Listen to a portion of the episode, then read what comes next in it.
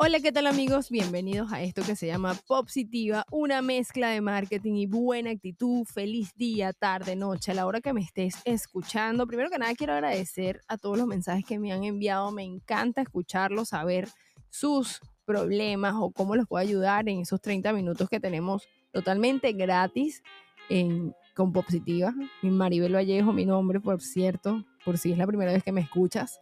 Así me llamo Maribel Vallejo y pues te puedo ayudar en todo lo que significa estrategia de marketing 360. No solamente Instagram, no solamente tu página web, SEO, etcétera, sino muchísimas otras cosas más. Así que bueno, vamos a darle curso a este episodio porque hoy quiero hablarte de las métricas, de las analíticas, de lo importante. Tú no sabes lo que a mí me gusta. Me encanta lo que es analítica y métricas de marketing porque si tú no lo mides, no lo mejoras. Definitivamente, medir y optimizar es el éxito de cualquier estrategia porque puedes tener una excelente idea, pero si no la mides, no puedes saber si fue efectiva, qué funcionó, qué no funcionó. Y en eso, y eso te voy a hablar el día de hoy, de esa importancia de la analítica y las métricas en marketing, porque es un mundo de verdad fascinante. Eh, una vez que entras allí, hay gente que no, no le gustan mucho esos gráficos ni, ni las rayitas que aparecen ahí, pero yo, yo lo disfruto inmensamente. Y si no eres el que los que disfruta, busca a alguien que te pueda medir esas estadísticas, porque al analizarlas vas a ver tu rendimiento de las actividades que en marketing has realizado y eso te va a proporcionar información valiosa para tomar decisiones acertadas en la próxima o optimizar la que ya tienes. Y sin más, vamos a meterle directamente a esto de la analítica. Y yo quiero, por supuesto, hablarte de, de ese mm, eh, lo que yo utilizo, ¿no? Porque también depende de la plataforma donde estés, es la analítica que te va a mostrar. ¿Y te parece si empezamos por las analíticas de tu contenido en las redes sociales? Puede ser Instagram, Facebook. Ahí vas a tener una opción que dice panel profesional y te va a dar estadísticas. Y las estadísticas te van a ayudar a saber quién es esa persona. Es lo primero que puedes ver en Instagram. ¿Quién es? ¿Dónde está ubicado? Eh, bueno, no sabes a qué se dedica el tiempo libre, pero sí vas a saber la edad que tienen, si son hombres, son mujeres, el horario que te ven. Eh, ahí vas a poder ver por días eh, los días más picos que tengan. Eso siempre se alimenta de lo que tú ya has hecho con anterioridad. O sea, las, las analíticas las puedes empezar a, ver una vez que tú pues obviamente ya tengas un desempeño en esas áreas y, y ahí va a aparecerte cuál es el día que más deberías publicar, te va a aparecer el tipo de persona que te está viendo, eh, si son hombres, si son mujeres, y como sabes, cada uno tiene un comportamiento diferente.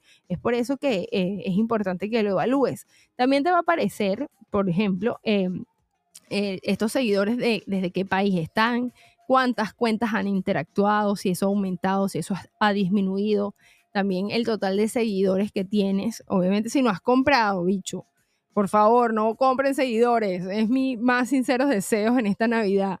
Comprar seguidores no te trae nada bueno, te voy a decir. Hay otras maneras de incrementar el tráfico hacia esa, cuenta que tengas.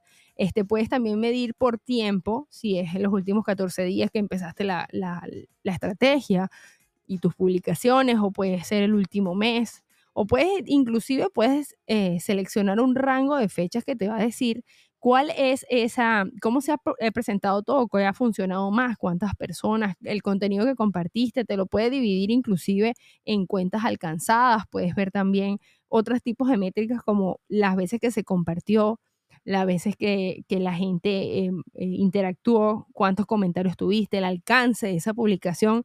No te sorprende cuando veas que una de esas publicaciones, sobre todo si es colaborada, tiene muchísimo engage. También puede funcionar muchísimo el, el audio que utilizaste. El audio que utilizaste te va, te va a hacer como, no viral, pero sí te va a dar más alcance, sobre todo de personas que, que no saben quién eres tú, que no te siguen originalmente. Entonces, bueno, eh, es bueno verlo porque vas a saber qué le gusta a tu audiencia. Lo que yo más veo ahí es las veces que se compartió y los comentarios que dejaron. Es importante porque si, e, si hubo un comentario, pudo venir del video, foto que publicaste o del texto que le, que le colocaste. Entonces, pues ahí vas a poder ver. También puedes detallarla en, historias, cuál es el, tope de, de personas que vieron tus historias, quién ha visto más historias, este, qué tipo de historia es la que ve. Eh, también vas a ver el alcance de tus reels. eh, de los videos, de los videos en vivo también. Vas a ver cuántos videos en vivo has hecho, cuántas personas lo han visto. Eh, es una forma de, de tú identificar, en el caso de las redes sociales, Facebook también te da esa, esa prestación de ver el alcance que tiene ese, ese contenido que tú, que tú disfrutas, que tú ves, en, que tus seguidores ven. Hace poco vi un reel que me encantó que decía que, tú, que las cuentas de Instagram es tu lugar de autoexpresión y que eso que tú haces ahí, cuando tú detectas cómo le sirve a los demás, va a darte como un feedback bien chévere y si lo identificas, verás que si te vas por esa línea, eso se hace como una bolita de nieve y que te va a ayudar, por supuesto, si tienes productos digitales o productos físicos, va a vender más, a más llamadas, a más correos electrónicos, más clic en tu enlace. Ese tipo de cosas es importantísimo que lo detectes. Y bueno, hay herramientas también muy, muy buenas que te pueden ayudar a hacer como más efectivo la métrica cuando hablamos de tu página web.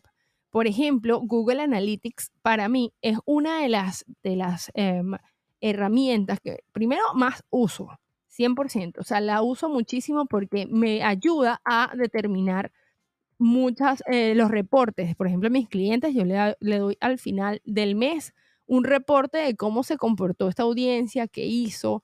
De hecho, tú puedes generar informes eh, automáticos eh, especializados o personalizados en donde puedes identificar el país, el tiempo que la gente estuvo en tu página, la duración, la interacción promedio, diría, se diría mejor. Eh, también puedes ver el, de dónde viene esa gente, si fue algo que hicieron directamente, si fue una búsqueda orgánica en alguna de las, de las plataformas. Desde dónde proceden esos usuarios es, es, fundamental porque, por ejemplo, si la mayoría viene por un enlace directo que pusieron, por ejemplo, positiva.com, y pues ahí cayeron ahí, ese es el enlace directo que te muestra, también te va a mostrar la búsqueda orgánica, es decir, si estás en las primeras posiciones de búsqueda, va a haber un, un, gráfico en barras laterales donde te va a decir cuál de todos ellos, de referidos también, si alguien, si alguien utilizó tu enlace y lo mandó tal vez en un correo electrónico, todo eso te lo dice las métricas. También puedes identificar eh, los días de mayor em, interacción basados por dispositivos inclusive, cuántas personas entran por el celular, cuántas personas entran por la computadora, si hay rebote. El porcentaje de rebote es fundamental. Aquí me voy a detener un momento porque si la gente rebota, rebota es que entra y se va, no hace nada, no, no pasea por la página, no hace clic en ningún lugar, simplemente entró, vio, se asustó y se fue. y eso no es lo que queremos, créeme que no. Entonces, este, es importante si a lo mejor el, eh, ahí se llama diseño responsive, es decir, que como se ve en la computadora es diferente como se ve en el celular, como se ve en una tabla, es distinto. Entonces revisa que esté súper chévere tus páginas para que no haya tanto rebote y las personas pues no se, no salgan huyendo. A veces un pop-up puede ser un arma de doble filo. Un pop-up es esta ventana emergente que cuando entras a una página te sale, por ejemplo, 10% de descuento en y tú pones tu correo electrónico y esto te, te llega un cupón, por ejemplo y eso es chévere, pero yo te aconsejaría, que si no lo haces tú tu página web, que hables con tu webmaster y que esa persona, eh, si la persona ya es visitador eh, recurrente, no le aparezca de nuevo, porque es muy fastidioso, o sea, no a todo el mundo le encanta. Es como los temas de los grupos de WhatsApp, ¿sabes? La gente que se sale, porque qué fastidio. E igualito en la página web. Trata de que esa página web sea bastante útil para que la gente, ¿sabes?, navegue, navegue y, y se, se pierda en todo tu contenido. Eh, la mayoría de las veces el tráfico viene de los blogs, la mayoría de las veces el tráfico viene de los blogs, así que si tiene blog tu página, eso es un puntico que estás coleccionando ahí y las personas de verdad se quedan y la disfrutan, de verdad lo disfrutan.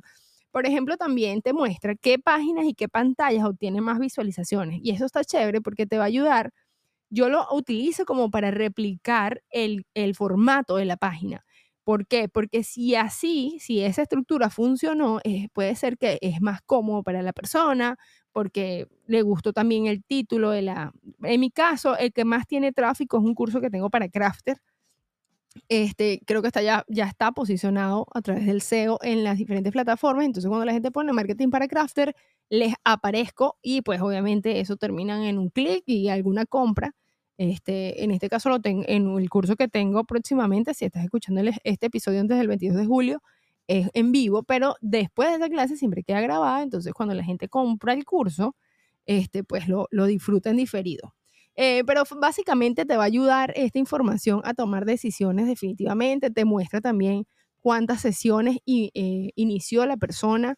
Esos son eventos que marca eh, Google Analytics. Yo te invito a que entres a, analytics.google.com y eso tienes que hacer una conexión. Si tú no lo sabes hacer, habla con tu webmaster y que esa etiqueta la pegue en tu página web y así tú puedas ver todo lo que está sucediendo mientras tú estás durmiendo o que no estás viendo los, los, back, los backlines de la página web, ¿no?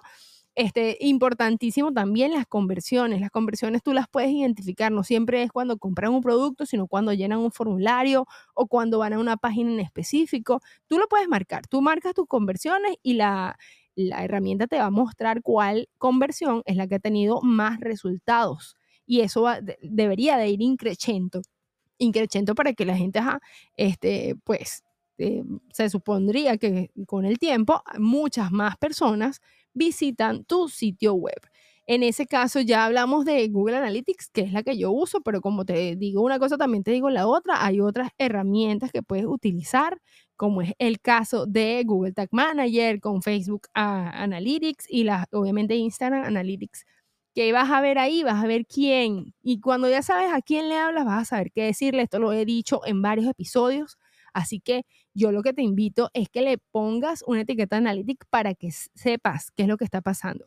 Porque, ¿qué pasa?